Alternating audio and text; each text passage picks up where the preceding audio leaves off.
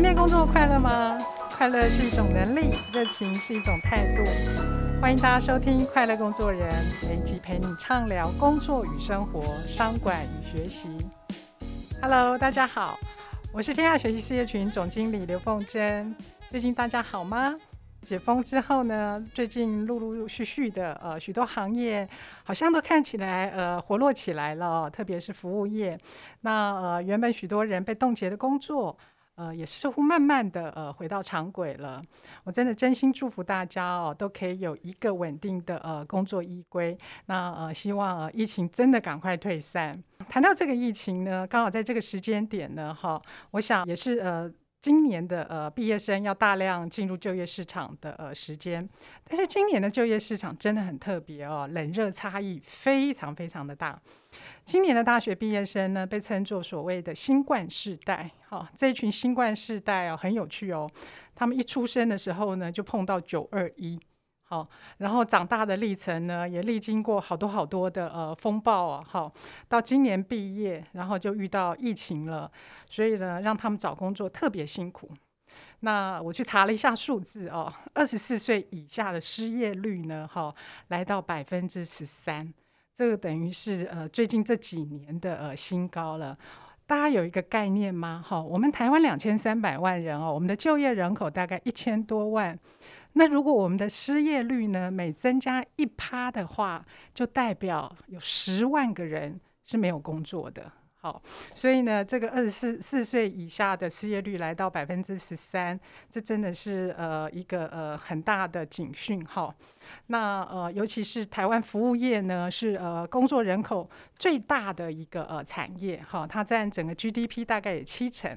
好，那呃，更是每一年应届毕业生呢，他们呃最大的呃就业出海口，所以在这个疫情之下，服务业受到那么严重的呃冲击哦，那相对的也影响了呃这群新冠世代的呃就业，让这个失业率整个飙高了。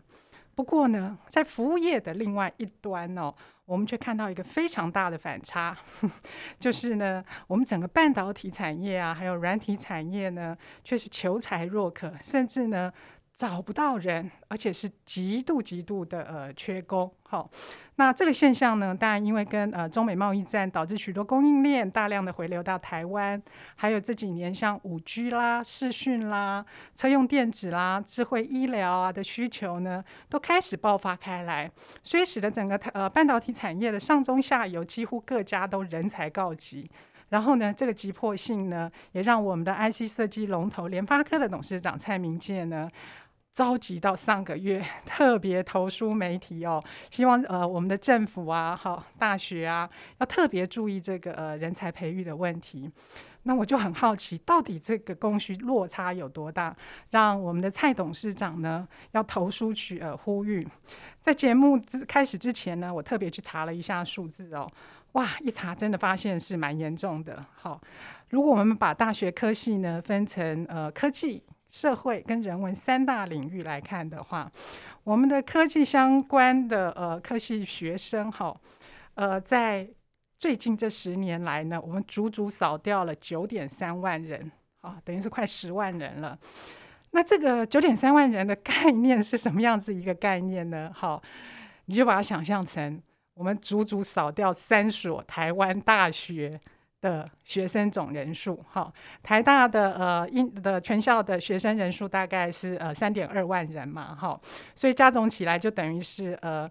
三三三所台湾大学的呃人数了哈，那这个科技相关产业的呃学生缺的那么严重，当然主要还是集中在这个呃资通讯的领域。那我想呢，其实这个缺口哦，也不只是在半导体产业，老实讲哦，连我们自己媒体这个行业呢哦，也影响非常的呃大。为什么呢？因为这几年各个行业呢都在谈呃数位转型，也需要各式各样大量各种的 IT 人才。好，所以呢，像我们自己这几年呢，我们呃的 IT 人才也大幅的增加。然后呢，我们编制的员额呢，老实讲，这几年从来都没有招满过。好，那平均一个职缺呢，我们要补上人的时间呢，大概也都要三四个月以上。哦，真的是那个缺工缺的非常的严重。好，那所以我想，我们今天就来谈谈呃这个话题，因为这个话题为什么那么重要呢？我想呢，对台湾的半导体产业来说呢，好又更加的迫切。毕竟整个半导体产业这占台湾的呃 GDP，哈，甚至光台积一家公司的市值占股市的比重。哦，就非常的呃惊人，好，那当然就是说，我们知道半导体产业，台积电是我们的护国神山，可是呢，实际上要撑起台湾半导体产业全球影响力的，其实还有非常多关键的护国群山。好，所以呢，我今天就为大家来邀请到我们护国神山台积电的神队友。艾斯摩尔的台湾及东南亚区人资协理刘柏林 Pauline 来为我们揭开台湾半导体产业人才的呃神秘面纱。我们欢迎 Pauline。大家好，我是刘柏林 Pauline。那在台湾艾斯摩尔工作，谢谢天下杂志，谢谢谢凤珍给我这个机会跟大家聊一聊。嗯，谈起艾斯摩尔这家呃公司哦，呃，我想呃可能你有看过几它的呃英文字母叫 ASML。那我想，在半导体产业，大家呃一定都非常的了解 ASML 的江湖地位，哈。但是如果你不是在半导体呃产业的话呢，我想可能前一阵子你应该也看过一个在网络上疯传的一个图档哦，就是说，如果你在高速公路上呢，呃看到呢，呃货柜车上有印着。ASML 四个字的这个呃呃货柜车的话，你肯定一定要闪远一点哈，因为呢，要是不小心撞上的话哈，那个我们的呃网友在上面的留言呢，分真的实在是呃很有趣哦，就是说万一不小心碰到艾斯摩尔的车的话，你投胎个一百次都不够赔哈，还有就是说全世界的人也一定会跟你翻脸这样子，甚至呢把你们家族九族的人命都全卖了全赔了也不够。好，所以呢，那时候我看到这个图梗，我真的简直是笑翻了哈，因为这真的是实话哈。全球的半导体呢，我们如果少了 SMO 的话，我想我们的生活一定会陷入一片黑暗，然后全球的科技业的进展呢，也一定会停滞的。所以这个那么强大的这四个字呢，哈，我如果以台湾两千大企业的最低门槛是十亿哈才能够入榜的话，那可能看来要卖掉四五间公司 才有办法抵一台的那个呃货。柜柜车了哈，好，那彭丽你可不可以来跟我们呃介绍一下呃 ASML？因为我想我们的听众也非常的多元嘛，好，也呃一定对你们感到非常的呃好奇。谢谢。我想艾斯莫尔它是一个半导体微影设备技术的一个领导者哈。那在制造晶片的这个整个过程中，它有很多的步骤，它有很多的这种所谓制造商跟供应商。那我们这里呢，在呃艾斯莫尔它是负责做微影曝光。大家知道这个微影这件事情，其实就是这个放大，就是镜头的放大嘛。如果你今天回头去看，我们现在常听到的，比如说十纳米、七纳米、三纳米，可能未来我们还要看到二纳米，对不对？那它代表什么意思啊？我给大家一个比较简单的概念，就是每个人都有头发嘛，嗯，所以你把你的头发拿出来，来一根头发，然后你想象它的切它十呃一万分之一，哇，一万分之一，它叫做一个纳米。嗯，哦，那如果你用简单的计量来说，假设我们今天技术是三纳米，现在是目前最全世界最先进的技术在三纳米，在台湾制造，那么三纳米就是一万分之一，然后再乘以三，对吧？嗯、那这么细微的这么一点点，你根本肉眼看不见的东西，它要怎么样才能够放大，才能够看得见？嗯、我们在这个晶圆制造上面有所谓的机体电路的设计图。它必须要放大这么多倍哈，才能够去看到微小的这个电路的设计。那这样子的一个微影设备，其实是非常非常困难的。那艾斯莫尔就是在做负责做这样子的一个设备的制造及供应。那我们在全球是，我想应该是唯一的的一个制造是八成的市占都你们了。呃，几乎是。百分之百，哦、那当然，因为制成它有比较呃，就是像最先进的纳米，可能我刚刚说是三纳米嘛，对不对？嗯、那也有可能十纳米或十四纳米，那个当然就是比较比较比较粗浅一点的技术，对我们而言是啊、呃，所以对我们来说，我们在先进制造上的确是百分之百，就只有我们是唯一的供应商。哦，那这个先进制程包含的那个零组件一定也非常的吓人哦，是。是在一台 EUV 上面，我们现在目前的呃零组件，我们大概约莫有十万十万多个，十万，所以一个工程师如果他要 maintain 一个机台，呃，几乎一个人是不可能学全部的嘛，啊，嗯、那所以我们才会说，呃，我们需要一个非常长的一个训练的一个期间，去培养一个呃合格的，或者是他可以可以去做修护的这种这个呃工程师。那它是一个团队的合作，每一个人都只负责一小块，然后凑在一块儿就是一整个机台，所以你很难一个人就可以通晓所有的部分。那整个训练期可以高达十二个月到十八个月，一年半。那我们的训练经费，一个人的投入可以到五百万到六百万。哇，这是非常高的的的人才，是一个很昂贵的。制成的公司是，所以你们跟这些台积电的呃类似这样子的，不只是伙伴关系。如果我们谈到人才这件事情上，其实你们也是很直接的呃竞争关系。那你们做的都是这种先进制成的呃设备。那在这个人才的这个呃呃呃需求上，现在面对的最大的呃挑战是什么？我每次谈到人才哦竞争哈，我我都会想说，这其实是既竞争又合作。嗯。为什么呢？因为呃，我们如果去看一个现在的人才市场的这个供应啊，那呃，凤珍可以给更多的这些讯息资料。因为你刚刚讲到，比如说呃，我们整个的人才的供应，在整个市场的话，整个半导体从业人员大概有二十三万。全台湾，嗯，那如果我们今天看，呃，这个每一年学校供应出来的理工科的人才，大概约莫在四万左右，不到四万。当然，它可能是逐逐年减少，对，少子化，对。那所以对我们来说，呃，我们要的人才是里面的顶尖的顶尖，best of the best。因为呃，不论是不论是做半导体，像台积电这样的公司，像我们这样的公司，它有一些特殊的需求，是这些理工科人才里面他必须能够具备的，嗯，他才有可能把这个工作做得很好，嗯，所以如果真的回头去看，就算是整个产业它的供应可能在八九万，那可是我们真正能能够。进到我们公司来里面的话，可能只有三分之一，就是真的进到这个最先前进的产业，先端的产业，大概只有这个几万人。然后大家在几万人里面，还要跟所有你看得到台面上这些一流的公司，在台湾一流公司要竞争。对，我说这是竞争。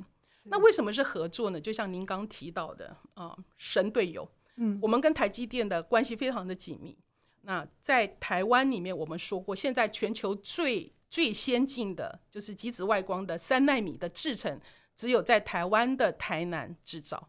嗯，台积电在那里有非常大量的一个呃制造的需求。对，我们是他们的就是呃关键的供应商，所以秘密武器。我们，所以我们这个要非常的合作密切，才有可能把这个整个产能可以拉上来。对，所以这就是为什么既竞争又合作，在人才上面，我们几乎是就是 overlapping，就是完全是你们要找的都是同样的一群人。是的，是的，嗯。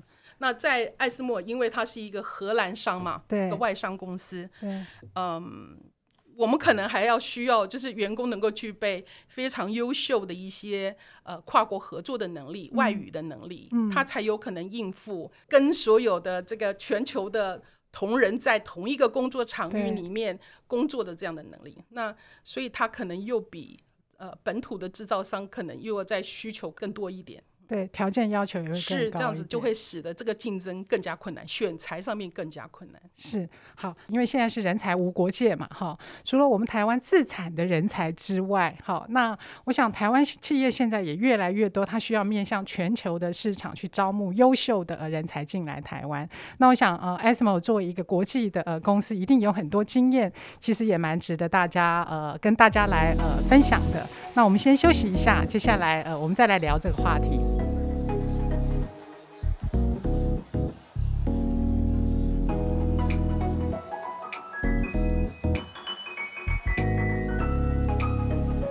在呃今天的节目当中呢，我们跟大家来谈谈台湾这个半导体人才的迫切议题哦。我们很高兴邀请到的是 ESMO 台湾及东南亚区人资协理刘柏林 （Polin） 来跟我们谈谈这个人才的议题。呃，刚才我们聊到的就是呃，ASML 作为一个全球半导体先进制程设备的呃公司，那呃在台湾所需求的呃人才也都是非常顶尖的人才。但是我们也很清楚知道，半导体这个行业其实在现在的呃全球竞争版图里面，其实大家。在争取的人才已经不只是单一区域性里面的人才，而是一个跨国的人才，大家都想要争取进来这样子。因为另外一方面，其实我们也看到，就是说，在我们邻近的很多的亚洲国家，也很积极用力的来把台湾的人才整批吸纳过去。像我印象很深刻的就是像日本啦、新加坡啦、韩国啦，他们几乎每年。好，今年可能呃，因为疫情的关系，过往他们几乎每年寒假一结束，都是进到台湾的大学校园来，把我们整批优秀的台成清交的呃学生，从直接吸纳到呃他们的呃半导体呃或者是相关的工程领域行业。那艾斯摩尔作为一个这么领先的半导体呃公司，除了运用台湾的人才之外，据我了解，你们四千多名的员工里面，其实也涵盖了二十六个国籍的这个呃。呃，同仁哦，在台湾这边工作，可不可以告诉我们，对于就是在人才大战的时代之下，那一个 locate 在台湾的企业，我们要怎么样去吸引到全球的优秀人才，也可以进到呃台湾这边来？嗯，谢谢凤珍。呃，我们刚刚有提到说，这个台湾的艾斯摩尔公司呢，大概规模现在已经约莫到明年大概就是破四千个人。那这些外籍的同仁里面呢，呃。英语的能力是我们最首要的一个能力，因为他必须要能够，呃，跟不是只有自己呃这个这个区域的人工作，那他可能还要跟美国或荷兰通话。那你知道，我们二十四小时里面，嗯、在那个呃所谓的这个每天早上，我们可能要跟美国美洲的那边的人同仁开始工作，然后接下来就是我们自己本身的工作时间，然后到了下午三点。接下来又是对到欧洲荷兰那边早上九点，所以我们其实是二十四小时不停的人才一起工作。因为这样的特性呢，所以你的英文能力可能这个沟通能力要蛮好的。嗯，我们回来看一下，我们需要什么样的人才特质啊？因为这样子的一个跨国的一个公司的需求，我们需要同仁能够有跨国合作的这种能力。他需要非常强的沟通能力，嗯，他也需要能够有很好的合作的能力，嗯，因为你必须要跟不同的人一起工作，他们可能来自于不同的文化背景、不同的一些一些呃这个思想不一样长大的一个环境，对，那你要怎么样能够跟他们能够有一个反呃可以融合的一个一个一个工作模式？我觉得它其实是蛮重要的。嗯，另外我们还需要，因为这是一个理工的。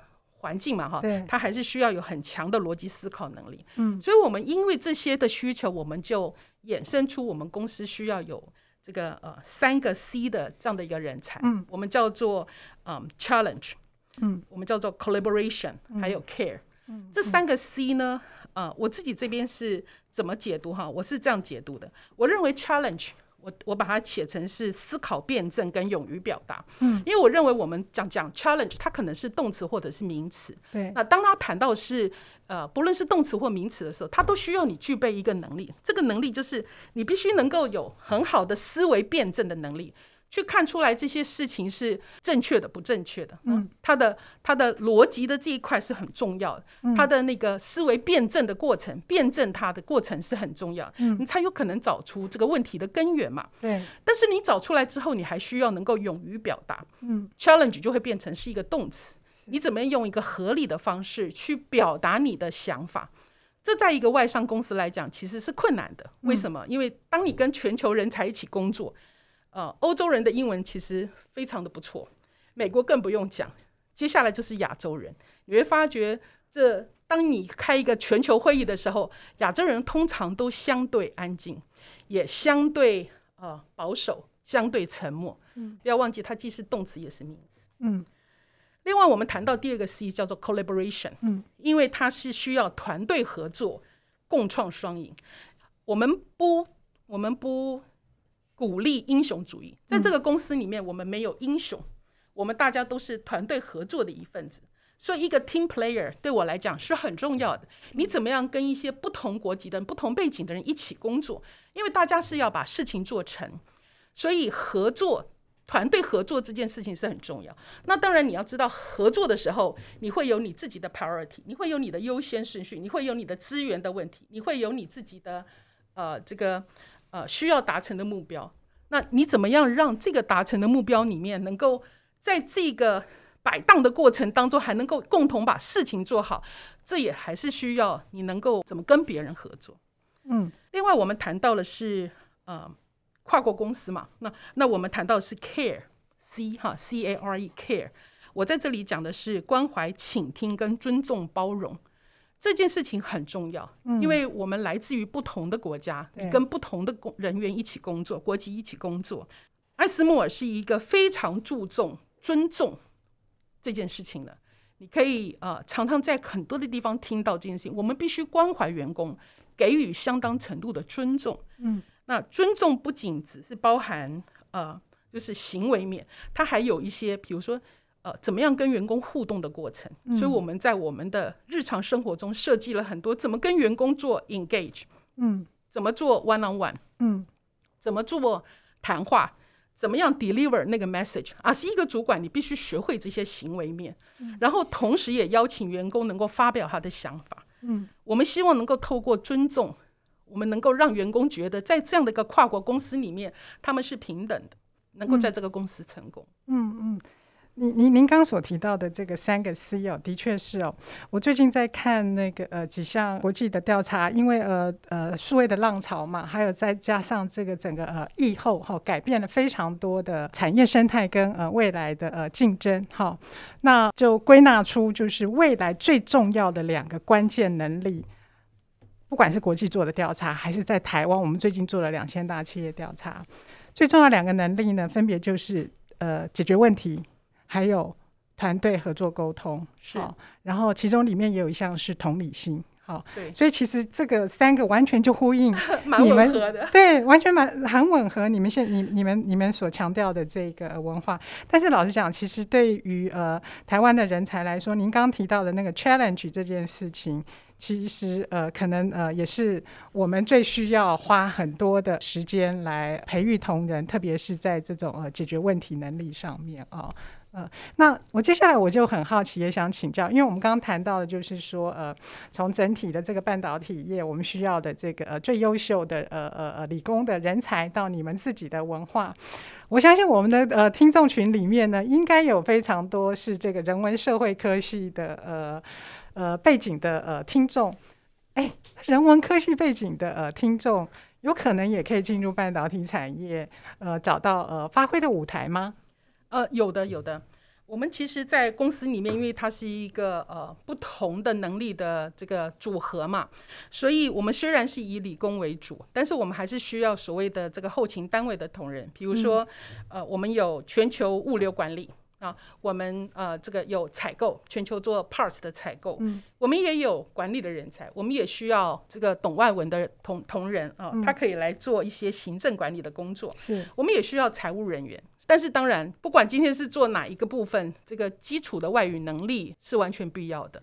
我们公司也提供一个非常完整的一个呃外语的训练。嗯。所以就算是您这个进来的时候，如果你觉得能力上面还可以再更精进，嗯，你可以参加我们一个 global 的英语的这种训练，这完全是免费。就是你进来必须考试，考完试之后，他会有一个二十四小时的一个 tutoring 的一个 program。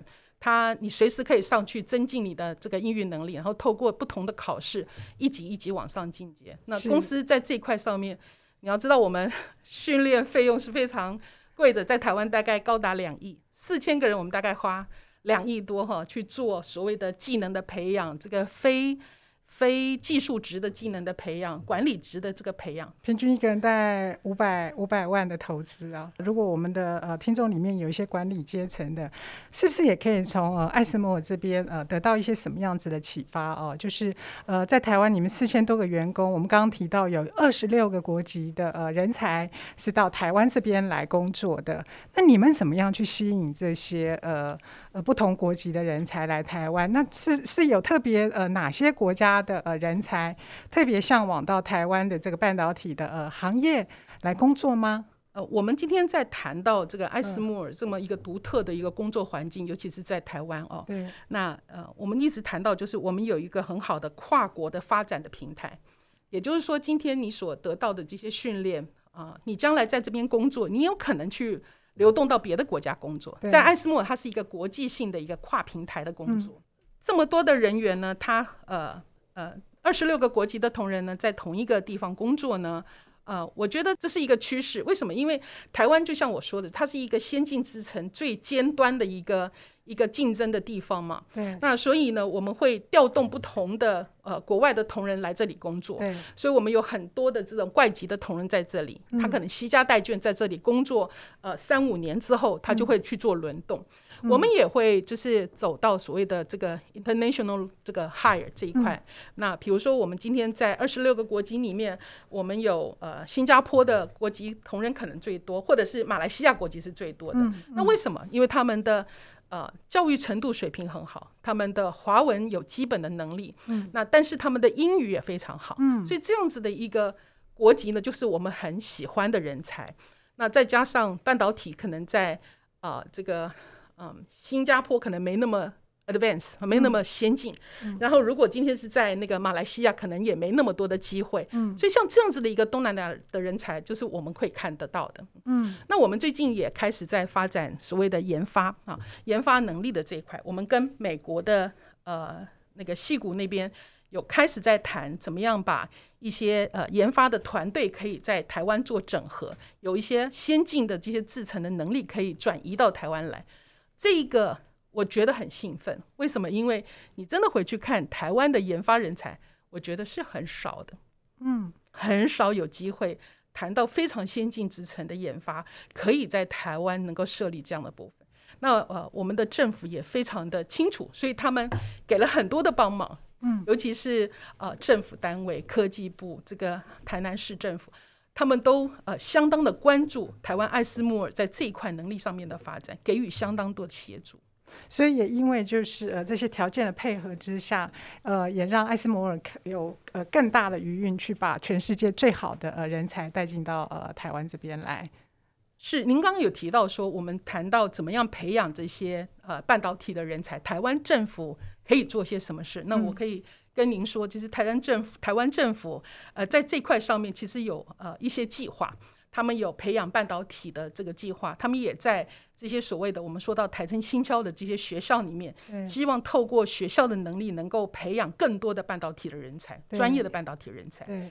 那我觉得这个目部分啊、呃，政府已经开始在着手计划，但是你知道，人才培养是要很长的时间，嗯，然后要人才愿意进到这个产业工作。我们应该回来看一下，是有人才愿意进到这样子的一个工作上面，这个高度竞争、高度竞争、高度压力，嗯、然后高度要求的这样的一个产业嘛？嗯、我觉得我们应该回来思考是，是现在的这个年轻的工作者，他是我们的千禧世代。对，我们看到的是千禧世代的人才有一些呃特别不一样的特质。对，然后这个才会牵涉到有多少人是要走到。真正的半导体的理工的领域里面去做。这么尖端的竞争，那你们怎么做？因为呃呃呃，有一段时间网络上也常常在讨论，就是说在竹科的呃工作啊，其实也是蛮辛苦的，因为呃我们要全球的那个研发嘛，哈，尤其这个呃夜像最早发明的这个夜鹰计划，不断电，二十四小时的呃是的接力不断的呃研发，才拱起台湾的整个这个科技产业的呃实力。但是时空环境转变，现在年轻人可能对于这个 work life 的 balance，甚至是更多元的生涯。的呃追求也都跟过去不一样了。那您从一个呃人才运用端，还有就是说呃管理的角度，甚至再把它放大到所谓的呃呃全球人才竞争的角度来看这件事情的时候，您自己有什么样子的一个观察？呃，还有就是说呃给予大家呃有什么样子的建议？嗯，作为一个人资主管，我们最常的就是我们透过不同的调查去知道。每个世代的人的想法，然后我们才能够设计一些相对应的一个一个方案来协助呃创造一个更好的工作环境给所有的同仁。我们最近的一个千禧世代的一个调查是针对我们做的 customer support，就是这一块的呃工程人员，嗯，我们问他们说，你们觉得怎么样才会让你觉得你你想要什么？你想要什么，然后可以满足你？然后你知道这个答案还蛮一致的啊。我们调查了。我们调查了千禧世代，就是我们说的 generation 啊、uh, millennials，就是我们说的 Y 世代、Z 世代、Z 世代。嗯，我们看到几个共通性啊，我想跟大家分享一下。第一个，我们问同仁，很多的千禧世代同仁是说，我需要能够有很好的薪资，嗯，薪资条件是他们想看到的。嗯，那当然薪资不是唯一的，比如说他们想要有啊尊重跟贡献，也就是他个人的贡献。可以被看见，可以连接到公司的这种 achievement，他可以感觉到他其实有很大的贡献度。那我觉得这也很好，是吧？我们怎么样让个个人的这个能力可以被转化成被 measure、被被衡量，然后转化成这个公司成功的一个指标。嗯，那我们也看到千禧世代告诉我们说，他们希望生活工作能够稍微平衡一下，如果不能平衡，也希望这个工作能够有一点弹性。嗯，那这个在这个半导体产业其实是有一点困难的，因为你知道，当我们需要全球关注呃台湾 EUV 这个产业，这这个呃三纳米的产业能不能够成功，这现在是唯一唯一的全球。最关注的焦点就只有在台湾、台南。对，当我们看到这一群人马跟台积电一起工作，希望协助台积成功，协助艾斯莫成功，EUV 这个产业能够成功，可以这个量产，他其实很难生活工作平衡。我我必须说，这是我最没有办法的。为什么？因为当你是一个高压的环境，你看到所有的困难就是做不出来，或者是你就差那么一点点，你怎么突破的时候，你的生活工作怎么平衡呢？嗯。所以我们才会希望员工转化成另外一种角度，就是我们当我们今天去做关怀倾听的时候，希望让员工知道，在他的高压的工作的这种强度底下，有人可以听见他们的声音。嗯，我虽然没有办法改变他的工作模式，可是我最起码让他可以有一个宣泄的一个出口。嗯，我们希望能够有一些这个 community，嗯。呃，社群可以让他们可以能够自己在里面可以呃互相的支持支持彼此支持。我们有四个啊、呃、这种 community 在全球，那在台湾里面我们就是设立了，现在目前已经设立了三个，我们还在等第四个哦，就是我们希望更多的人进来。我们第一个谈的是 Young at SML，嗯，我们希望就是这一群年轻的族群，他们能够大家自动自发的聚在一块儿，然后。啊、呃，找出他们喜欢做的一些事情，能够、嗯、能够我们能够支持他，这些都是公司有 budget support 的，嗯、所以他们不用管预算，他们只要管他们要做什么。嗯，什么？例如什么？呃，比如说他们想要，比如说更多的一些听演讲啊，或者是他们想做一些活动啊，都可以。哦、Young at SML，年轻人嘛，对，嗯啊、年轻人。嗯。我们另外有个叫做 Senior at SML，嗯，意思就是说他可能是一个比较资深的同仁，嗯，那他在艾斯莫里面，他希望能够被尊重什么？比如说，他希望被关注的是他的未来的呃个人的生涯的规划，嗯，或者是他的退休的议题，嗯，或者是说他能够怎么样可以 reskill，嗯，啊，他可以再精进他的能力，啊，这些都是可以谈的议题，嗯嗯嗯。那么年轻人当然就注重我刚刚说的一样，他们可能就注重我怎么样发展我的工作职涯平台，嗯、我怎么样很快的速能够拥有这个呃这个相对的工作能力，我怎么样去去在我的 career 上面，在我的职业上面能够有铺陈，嗯，这个可能是一样可能关注的议题。嗯、那我怎么样在我工作生活上面能够得到稍微的平衡，嗯。那你可以想象，我们今天公司里面对于这些所有的员工，为了要让他们觉得平衡，我们也发展了就 Vitality 的一个一个 program。嗯，这种 Vitality 的 program 里面呢，我们希望他每一年我大概会有啊。呃呃，两百多万到三百万左右的预算放在这个组织里面做什么呢？我们做员工协助方案，嗯、我们做这个鼓励员工做运动，嗯、我们让员工做所有这个线上或线下的这些呃，你想象得到这些活动，我们也鼓励员工把他的最喜欢的兴趣发表出来，嗯，然后让我们知道。所以我很开心，就是看到我们很多的同仁，他有，他不是只有工程师，他可能也是一个摄影家，嗯，他可能是一个这个呃登山的很棒的人，他可能跑步很厉害，他可能是一个潜水。我们还有员工是玩游艇，我们也有员工是玩那种小动力，就是那种机械的这种，我觉得很好，你知道。那所以，我每次看到员工他们在分享这些兴趣的时候，对。我们都觉得啊、呃，我无法。改变他的工作模式，对可是我们能够让他在这个工作的模式之余，嗯、可以找出他自己真正觉得兴趣跟平衡的地方。嗯、这就是我说的工作生活平衡。嗯，这样嗯，对，我想呃，我觉得 Pauline 的这个呃分享很值得企业呃参考哦。实际上，我想这几年我们大家在谈呃面对呃千禧世代非常在乎的工作与生活平衡的时候，过去我们在谈的时候，我们总是以一条一个时间去划分。怎么样子的一个呃 on 跟 off 才叫做呃工作跟生活平衡？可能要准时上下班，然后呃呃不要加班，这个才叫做 on and off 的工作的、呃、平衡。但是在越来越看到的一个、趋势，其实是工作跟生活的那个 fusion。那在这个 fusion 里面，它可能就会有进入来，像您所提到的，可能企业可以给予他们一些什么样子的，在工作以外的，也许是个人的发展，也许是个人的兴趣。那也许是呃个人心灵或是心理上的呃相关的呃需求，让他感受被支持，那进而让他可以在工作还有他的 personal life 之间有一个呃均衡。